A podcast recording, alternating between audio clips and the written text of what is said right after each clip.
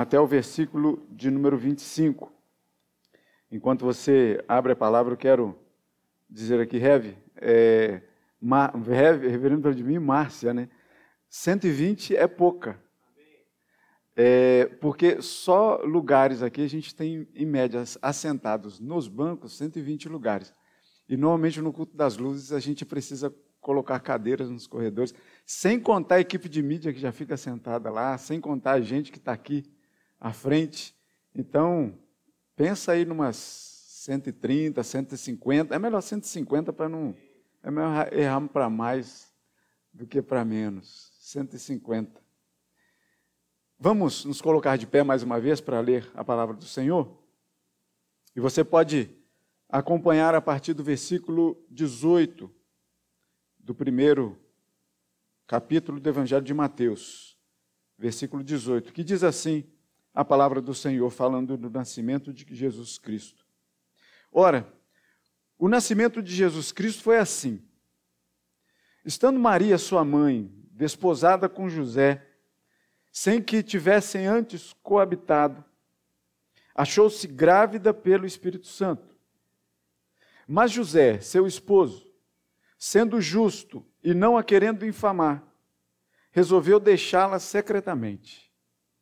Enquanto ponderava nessas coisas, eis que lhe apareceu em sonho um anjo do Senhor dizendo: José, filho de Davi, não temas receber Maria, tua mulher, porque o que nela foi gerado é do Espírito Santo.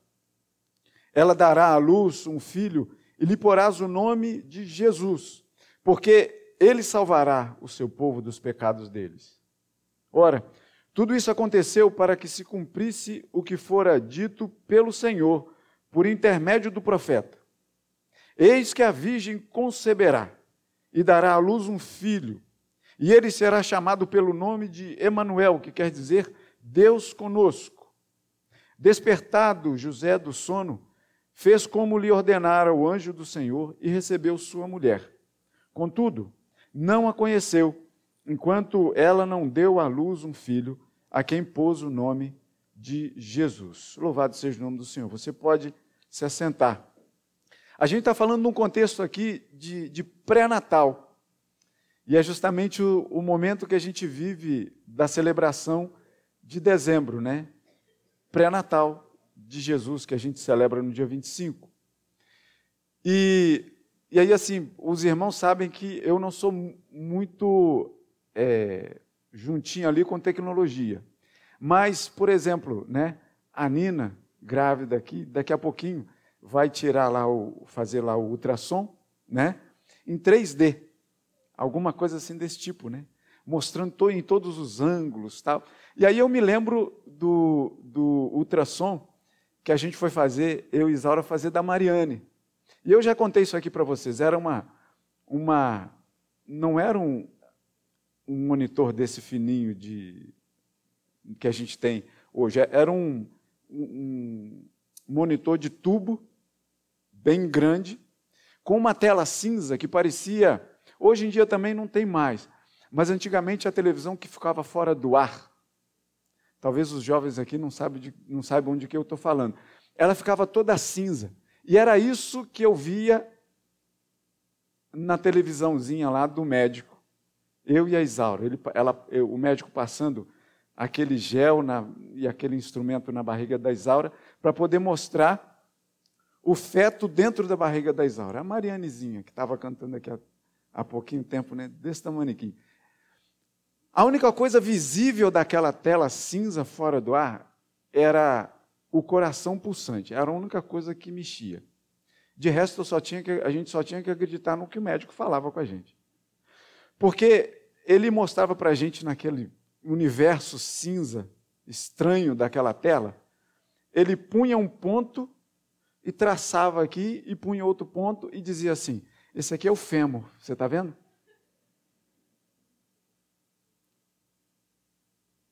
A gente concordava mas não estava vendo nada. Realmente não estava vendo nada. E media o tamanho do crânio, né? Bem ali, um pontinho e outro pontinho. Mostrava ali o tamanho do crânio e dizia: Está vendo aqui? Já tem nessa dimensão. Era pequenininho. E a gente só. Porque a gente pensava, pai né, de primeira viagem, então você imagina que você ia chegar lá e ia ver dentro do. Era o que a gente imaginava, mas não, era só aquela tela cinza. E aí, quando ele mostrou o coração, aí sim, a gente via aquele negócio pulsando. E é sobre pré-natal que nós vamos falar aqui nessa manhã, porque o texto que a gente leu justamente nos fala de Maria e de José, pais do nosso Senhor Jesus Cristo. Então a gente vai ouvir falar, e no ano passado, é, no pré-natal de Cristo, porque a prerrogativa do, do, culto das luzes a gente sabe que é do, do Flá, né? do reverendo Vladimir. E ele não, arreda a mão disso. A gente é, tem juízo né? e deixa quieto. Então a gente fica aí no pré-natal. E ano passado eu justamente falei de Maria. E da bênção que Maria foi. E aí os irmãos que estavam aqui vão de lembrar comigo que eu falei da Maria das dores sociais, a Maria das dores da vida, né? E, e, e do papel maravilhoso de Maria aportar dentro do ventre, né, o Salvador que é Cristo Senhor. E hoje nós vamos falar de José, no, no Evangelho que traz aqui o início, que traz a genealogia, abre o Evangelho com a genealogia de Cristo, falando do seu nascimento, de como Jesus Cristo veio na vida, então na vida desta terra, e então fala do nascimento de, de Jesus Cristo, que foi o texto que nós lemos, dizendo: ora, o nascimento de Jesus Cristo foi assim, e começa então a narrativa de como foi o nascimento de Jesus. E aí começa dizendo que Maria, estando Maria, sua mãe, desposada com José. E também foi explicado aqui no ano passado o que seria se desposada com José. Porque não são os casamentos é, tradicionais que nós temos hoje. Não são. Esse desposar aqui com Maria, e a gente vai ver aqui ao longo a, a, a, do texto que é, ele era Maria, sua mãe, desposada com José, sem que tivessem antes coabitado, vivido juntos, dormido juntos, embaixo do mesmo teto. Havia naquela, naquele tempo, e olha só como são, como são as coisas, né? Havia naquele tempo um, um momento probatório de alguns meses, cerca de nove meses. E aí vocês vão entender o porquê. Era um momento probatório na vida da mulher não do homem. Que ficava o homem desposado, ou seja, prometido para o casamento com a mulher, e a mulher prometida para o casamento com o homem, e passavam antes, passavam esse momento de estarem desposados, que não eram casados ainda. E quando eles eram prometidos, esse estágio probatório começava, de mais ou menos nove meses, você deve imaginar por quê. Porque se por acaso, nesse momento que foi prometido o casamento que aconteceria daqui a cerca de nove meses, se por acaso a mulher aparecesse grávida,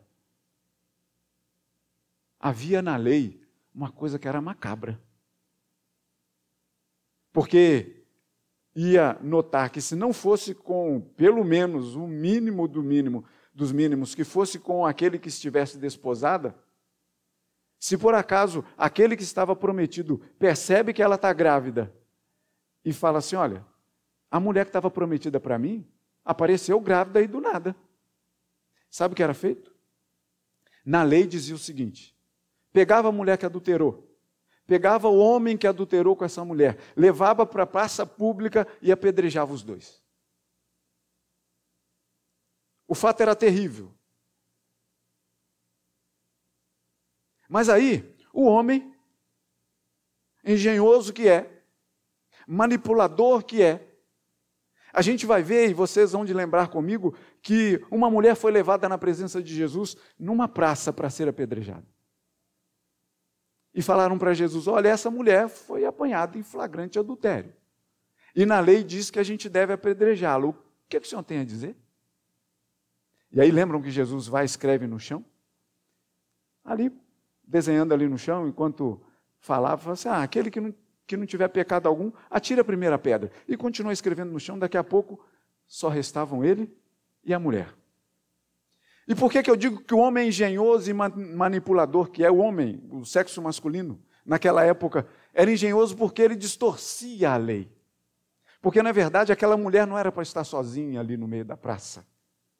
Quem adulterou com ela também deveria estar ali, mas não estava. E aqui a gente tem Maria nesse estágio probatório de nove meses, prometida para casar com José daqui a nove meses. E aí o texto já abre para a gente dizendo o seguinte: ela está desposada com José. Sem que antes tivessem coabitado, vivido junto, dormido junto, achou-se grávida pelo Espírito Santo. Mas José, seu esposo, sendo justo e não a querendo infamar, resolveu deixá-la secretamente. Aqui a gente começa algumas coisas. Quando Maria então acha-se grávida pelo Espírito Santo, ela poderia tomar e dar qualquer desculpa que fosse. Mas o, um detalhe que deveria acontecer é que se ela não tivesse um marido formal, ela podia arrumar a desculpa que fosse, que não ia dar jeito. Se ela não tivesse José do lado dela, ela poderia arrumar as mais difíceis desculpas para alguém contrapor, mas que não daria jeito. Ela achava-se grávida. E o texto nos diz pelo Espírito Santo. Tudo bem, a gente entende, mas coloque-se no lugar de José agora. José esperando aquele momento passar, aqueles meses passarem. E Maria diz assim: a regra não chegou.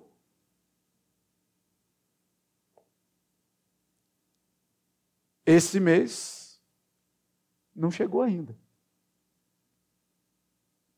Coloque-se no lugar de José.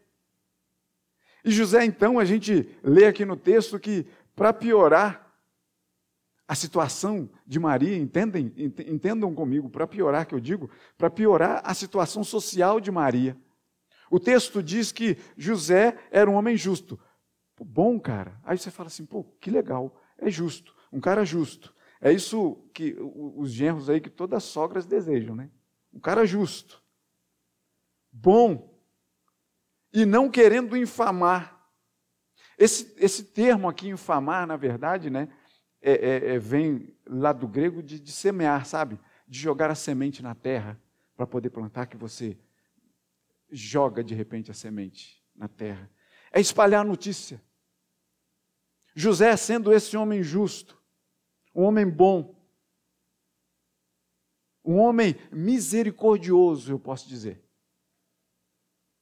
Ele entende a situação, não quer sair espalhando a notícia para que Maria não fosse apedrejada. Ele então resolve não espalhar a notícia, mas resolve deixá-la secretamente. E aí a gente pensa assim: acho que José ficou ali cuidando dela, fala assim, não, não vamos falar nada com ninguém. Não, não foi isso. José deu no pé devagarzinho, mas saiu. O que nós temos aqui, vocês se lembram de Paulo, quando diz, a gente lê no capítulo 16 de Atos, quando Paulo está lá preso com Silas na carceragem, e, e, aquele contexto lá de as cadeias abrem e Paulo e, e, e o, o carcereiro ali pensa que os, que os presos todos foram embora e ele estava a ponto de suicidar-se. E Paulo diz: Não, não faça nada contigo contra a sua própria vida, porque nós estamos aqui. Isso, Paulo estava preso, já tinha sido açoitado e tudo mais. E aí depois, tomam, tomam conhecimento de que Paulo era um cidadão romano que não poderia ter sido açoitado. E quando eles tomam conhecimento disso, resolvem liberar Paulo sorrateiramente, do tipo assim: finge que nada aconteceu, vai embora, secretamente. É o mesmo termo usado aqui. É o mesmo termo usado aqui para José. Não é um cuidado com Maria, deixando-a secretamente, vamos lá, a gente caminha junto, estou contigo. Não! José não quer espalhar notícia, mas não quer ficar do lado de Maria. Ele não quer. Ele sai de fininho. Porque coloque-se no lugar de José. Você que é namorado, que é noivo, e está pretendendo casar, coloque-se no lugar de José. Se você descobre, por exemplo, que a sua namorada, que a sua noiva está grávida e não é de você. Percebe? Essa era a situação de José. Uma situação muito delicada. José, então, justo, misericordioso, resolve deixar Maria. E agora foi meu microfone. Ainda não está na hora, não. E resolve sair de fininho. E o texto continua dizendo assim: enquanto ponderava nessas coisas. Imagina a cabeça de José em deitar no travesseiro. E pensando nessas coisas. Eu acho que não vinha mais nada na cabeça de José. A não ser esse negócio latejando o tempo todo. A não ser insônias na vida de José. Porque tentando entender o que faria com a vida, porque, porque veja bem, ele seria conhecido como um homem traído. E agora?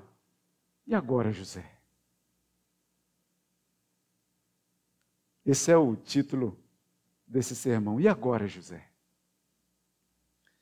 Existe uma poesia de Drummond cantada lá na década de 70 Drummond escreveu na década de 40, em 70 mais ou menos, um tal de Paulo Diniz. Ele compôs essa música nessa poesia de, de, de Drummond, Carlos Drummond de Andrade, que começa dizendo assim: E agora, José? A festa acabou, a luz apagou, o povo sumiu, a noite esfriou. E agora, José? E agora você? você que é sem nome, que zomba dos outros, você que faz versos, que ama, protesta. E agora, José? Na poesia de Drummond vai dizer assim: está sem mulher, está sem discurso, está sem carinho, já não pode beber, já não pode fumar, cuspir já não pode, a noite esfriou, o dia não veio, o bonde não veio, o riso não veio e tudo acabou, e tudo fugiu, e tudo mofou. E agora, José? E a poesia de Drummond continua, continua dizendo que ele tinha a chave na mão, com a chave na, na mão, quer abrir a porta. Não existe porta. Ele quer morrer no mar, o mar secou. Ele quer ir para Minas Minas não há mais. E agora, José? E vai continuar dizendo: se você gritasse, se você gemesse, se você tocasse a valsa vienense, se você dormisse, se você cansasse, se você morresse. Mas você não morre. Você é duro, José. E a poesia vai terminar dizendo assim: olha, se você tivesse uma parede para se encostar, se você tivesse um cavalo preto para sair galopando para longe, mas você não tem. E agora, José? Pensa no José de Maria que agora. Enquanto ponderava nessas coisas, e agora, José, o que, que eu faço? José devia estar pensando o que fazer da sua vida. O que fazer? A mulher encontra-se grávida. O que que eu vou fazer da minha vida? Ter uma boa noite de sono versus uma cabeça que não para de pensar em problemas. Talvez você já tenha passado noites assim. De de repente deitar a cabeça no, no travesseiro e não fazer como o Salmo de número 4 diz que o Senhor faz com seus. Que no Senhor a gente pode deitar a cabeça no travesseiro e dormir tranquilo, porque só o Senhor nos faz repousar seguros. Salmo 4, versículo 8.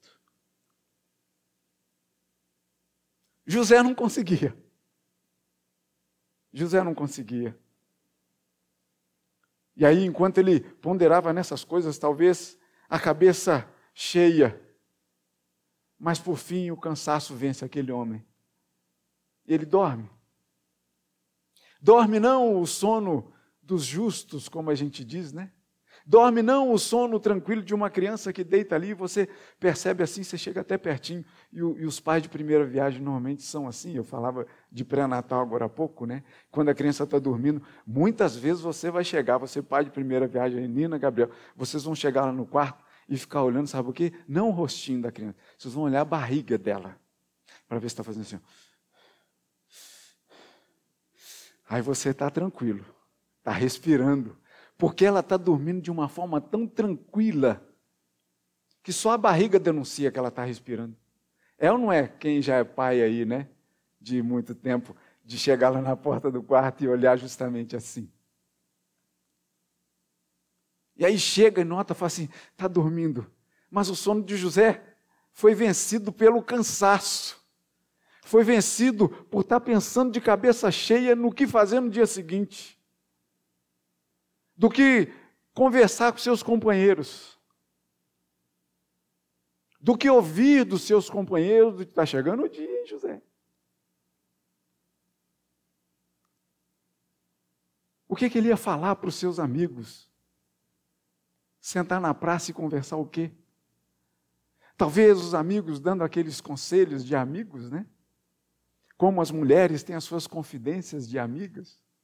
Como as mães de antigamente conversavam e instruíam suas filhas para a grande noite de núpcias? Como os pais faziam com os filhos? O que que José ia conversar e ouvir? Maria está grávida. Enquanto ele ponderava de cabeça cheia nessas coisas, provavelmente o sono não teve jeito, mas tomou, a, tomou conta de José. Enquanto ponderava nessas coisas, versículo 20: Eis que ele apareceu em sonho um anjo do Senhor dizendo: Filho de Davi, José, filho de Davi, uma identificação para não gerar mais dúvidas na cabeça daquele que tinha todas as dúvidas desse mundo do que fazer da sua vida. Para dizer, o anjo está querendo dizer, José, você não está tendo uma visão louca, você não está tendo um pesadelo. Eu estou falando com você. Eu não errei de, eu não errei de José, porque José é um nome comum. Eu não errei de José, eu estou falando com você, José, filho de Davi. Eu não errei de casa, eu não errei de cama, eu não errei de ouvido, eu não errei de coração, porque o Senhor não erra. E quando o Senhor mandou o anjo, foi direcionado para José. Aquele José da calamidade de vida. José, filho de Davi. Não temas receber Maria como tua mulher.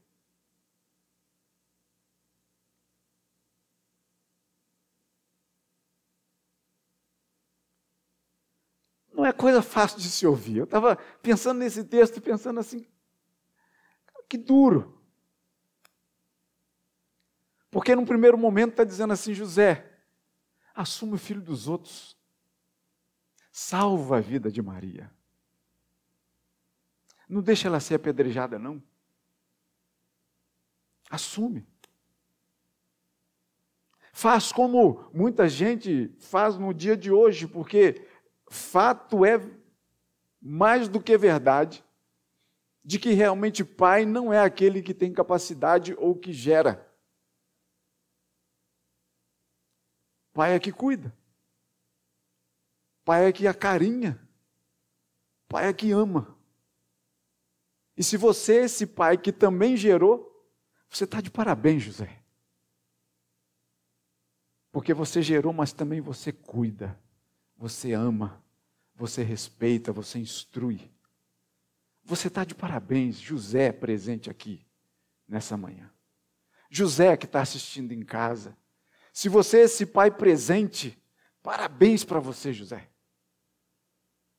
se você gerou e cuida. Mas tem muitos Josés por aí que só quer saber de fazer filho.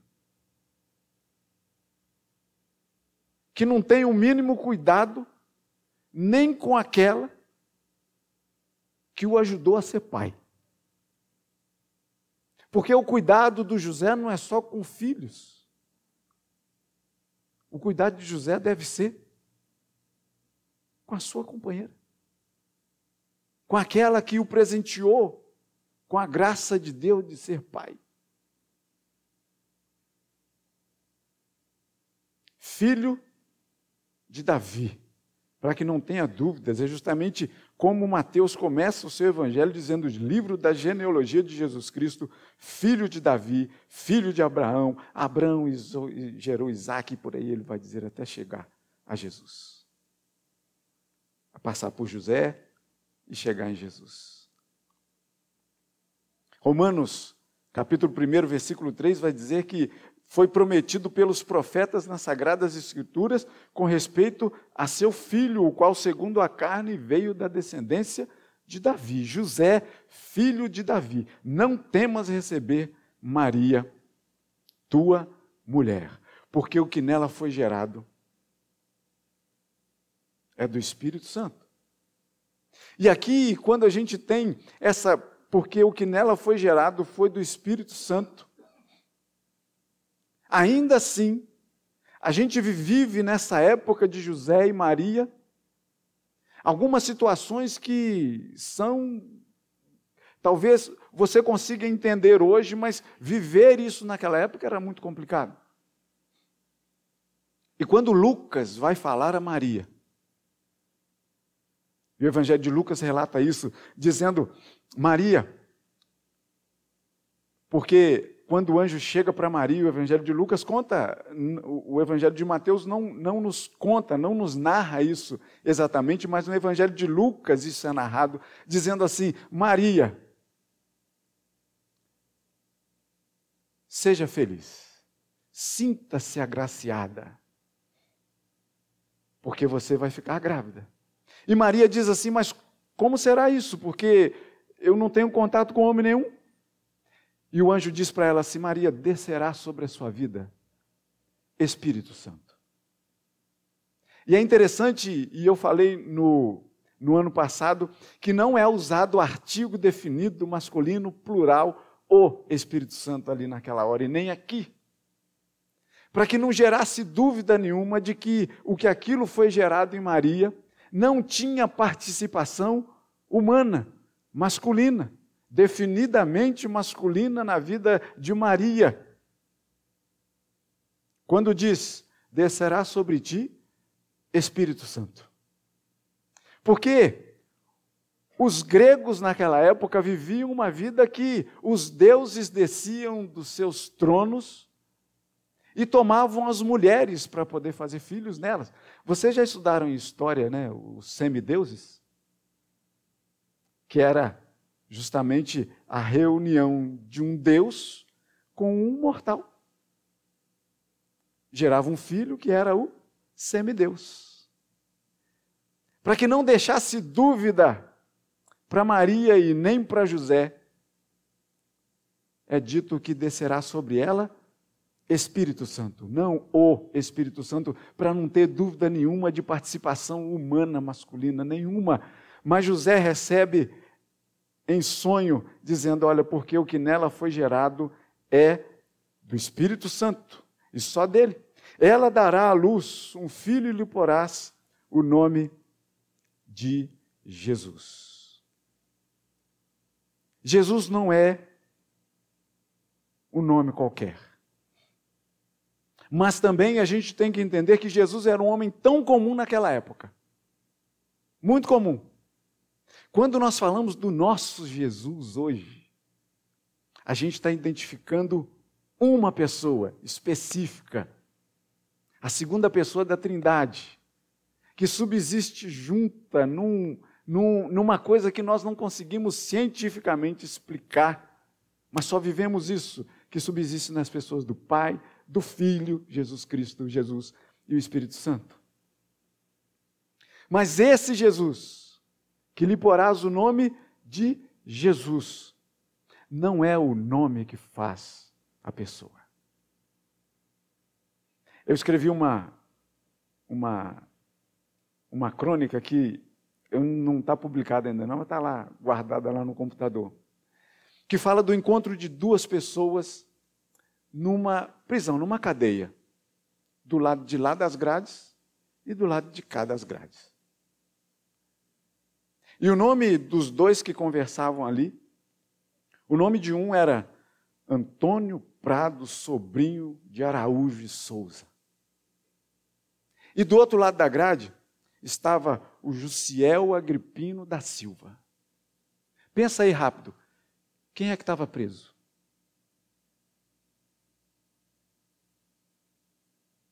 No primeiro momento a gente pensa logo no Jussiel, no doutor Jussiel Agripino da Silva, que era o advogado.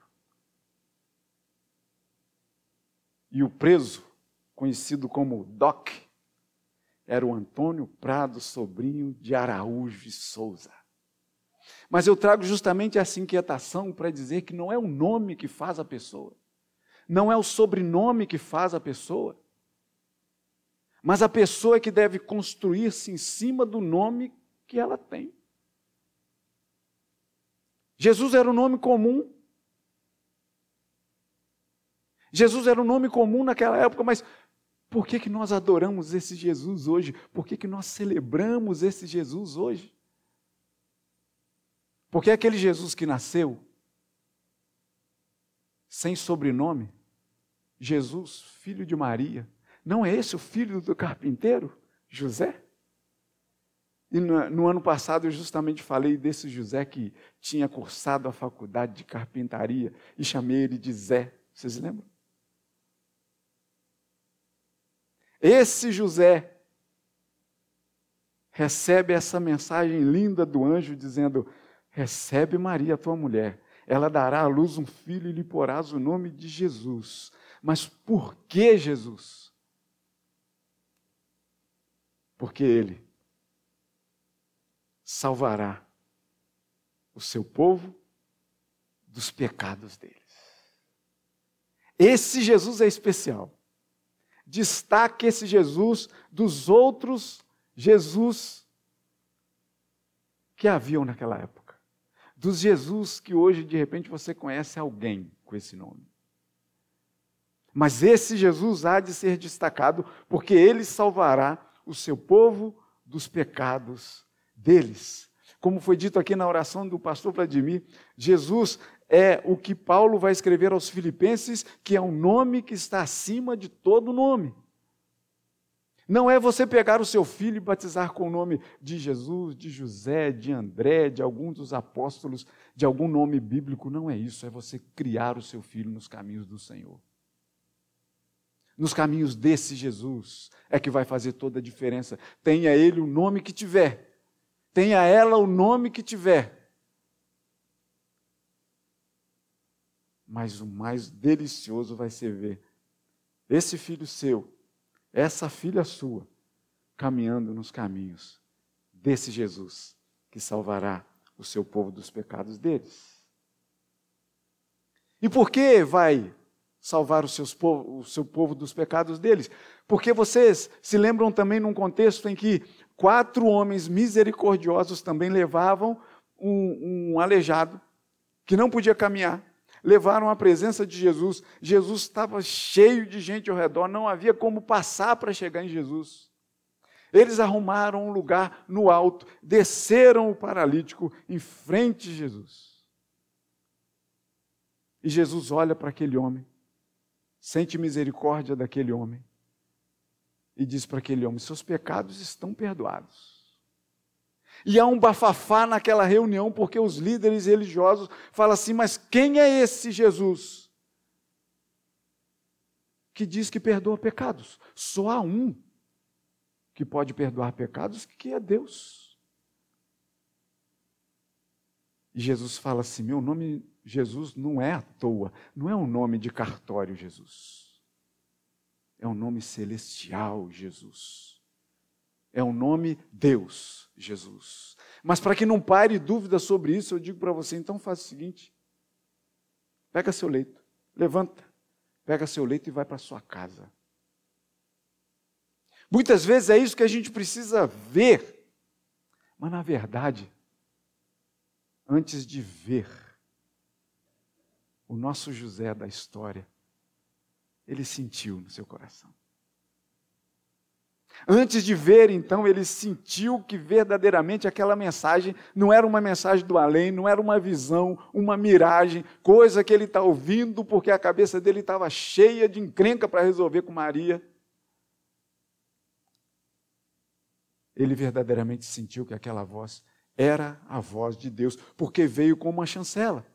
Porque, olha aqui qual a chancela foi essa. Versículo 22, ora, tudo isso aconteceu para que se cumprisse o que fora dito pelo Senhor por intermédio do profeta. E isso era a chancela para que essa profecia fosse cumprida. Alguém teria que ter dito em nome do Senhor lá atrás, e isso foi dito. E Mateus escreve isso para a gente, dizendo assim: o que está lá em Isaías: Eis que a virgem conceberá e dará à luz um filho, e ele será chamado pelo nome de Emanuel, que quer dizer Deus conosco. Espera, Emanuel é Jesus? Emanuel? Jesus é um nome. Emanuel quer dizer que é Deus na pessoa de Jesus com a gente, salvando-nos dos nossos pecados. E foi isso que ele fez. Lavou os nossos pecados e nos transportou para o reino, para o seu reino de luz, de amor, de compreensão, de misericórdia. Para finalizar, irmãos, e agora, José? O que, que eu faço? E agora, José, o que você vai fazer? Esse ato magnífico, esse gesto maravilhoso de José para com Maria, porque você vai saber, logicamente, você já conhece essa história desse pré-natal belíssimo. José entendeu essa mensagem de Deus para a sua vida, para o seu coração, foi lá, recebeu Maria, conviveram juntos. Foi fiel. E a gente lê aqui no finalzinho, né, que Despertado José do sono, fez como lhe ordenara o anjo do Senhor e recebeu sua mulher. Não a conheceu, contudo, enquanto ele, ela não deu à luz um filho a quem pôs o nome de Jesus. Homem respeitador, homem que conseguiu conviver ali com seus hormônios ali, doido para ter relação sexual com Maria, mas se guardou. Maria se guardou, eram jovens Eram jovens, mas eram jovens tementes a Deus. Eles seguraram as pontas. Eles seguraram as pontas. Imagina José na praça ouvindo José, você não deu trégua, hein, cara? Foi rápido no gatilho. Mas ele guardava para não incriminar, difamar Maria, ele segurou as pontas. Cuidou de Maria, caminhou com ela. E a gente vai ver que beleza que deve ter sido. E a gente não tem tanto relato assim, mas dá para a gente imaginar que beleza deve ter sido a vida de José e Maria, com aquele menino correndo de fralda para lá e para cá dentro de casa. Aquele choro que de repente pode ter despertado José e Maria no meio da noite. Sim, para mamar precisa. A gente deve imaginar como eles devem ter curtido esse momento, antes de ter outros filhos, mas eles devem ter curtido esse momento desse primogênito, que não era exatamente deles, mas que eles devem ter cuidado como se fosse. Porque José é aquele gênio maravilhoso, magnífico que cuida. Ele foi bom pai. Ele foi bom marido. Ele foi homem.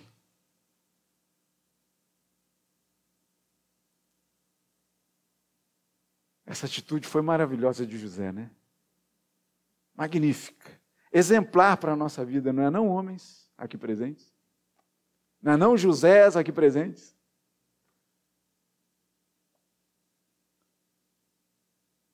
É porque o que José fez para Maria, sua noiva, sua mulher, é muito menor do que o nosso noivo Jesus Cristo faz por sua noiva, que é a igreja. Aquilo que José ouviu em sonho, que ele salvará o seu povo, nós, dos nossos pecados. Isso aconteceu na vida de José? Aconteceu na vida de Maria? Aconteceu na vida de Paulo? De Pedro? De José Agripino da Silva? Aconteceu na nossa vida.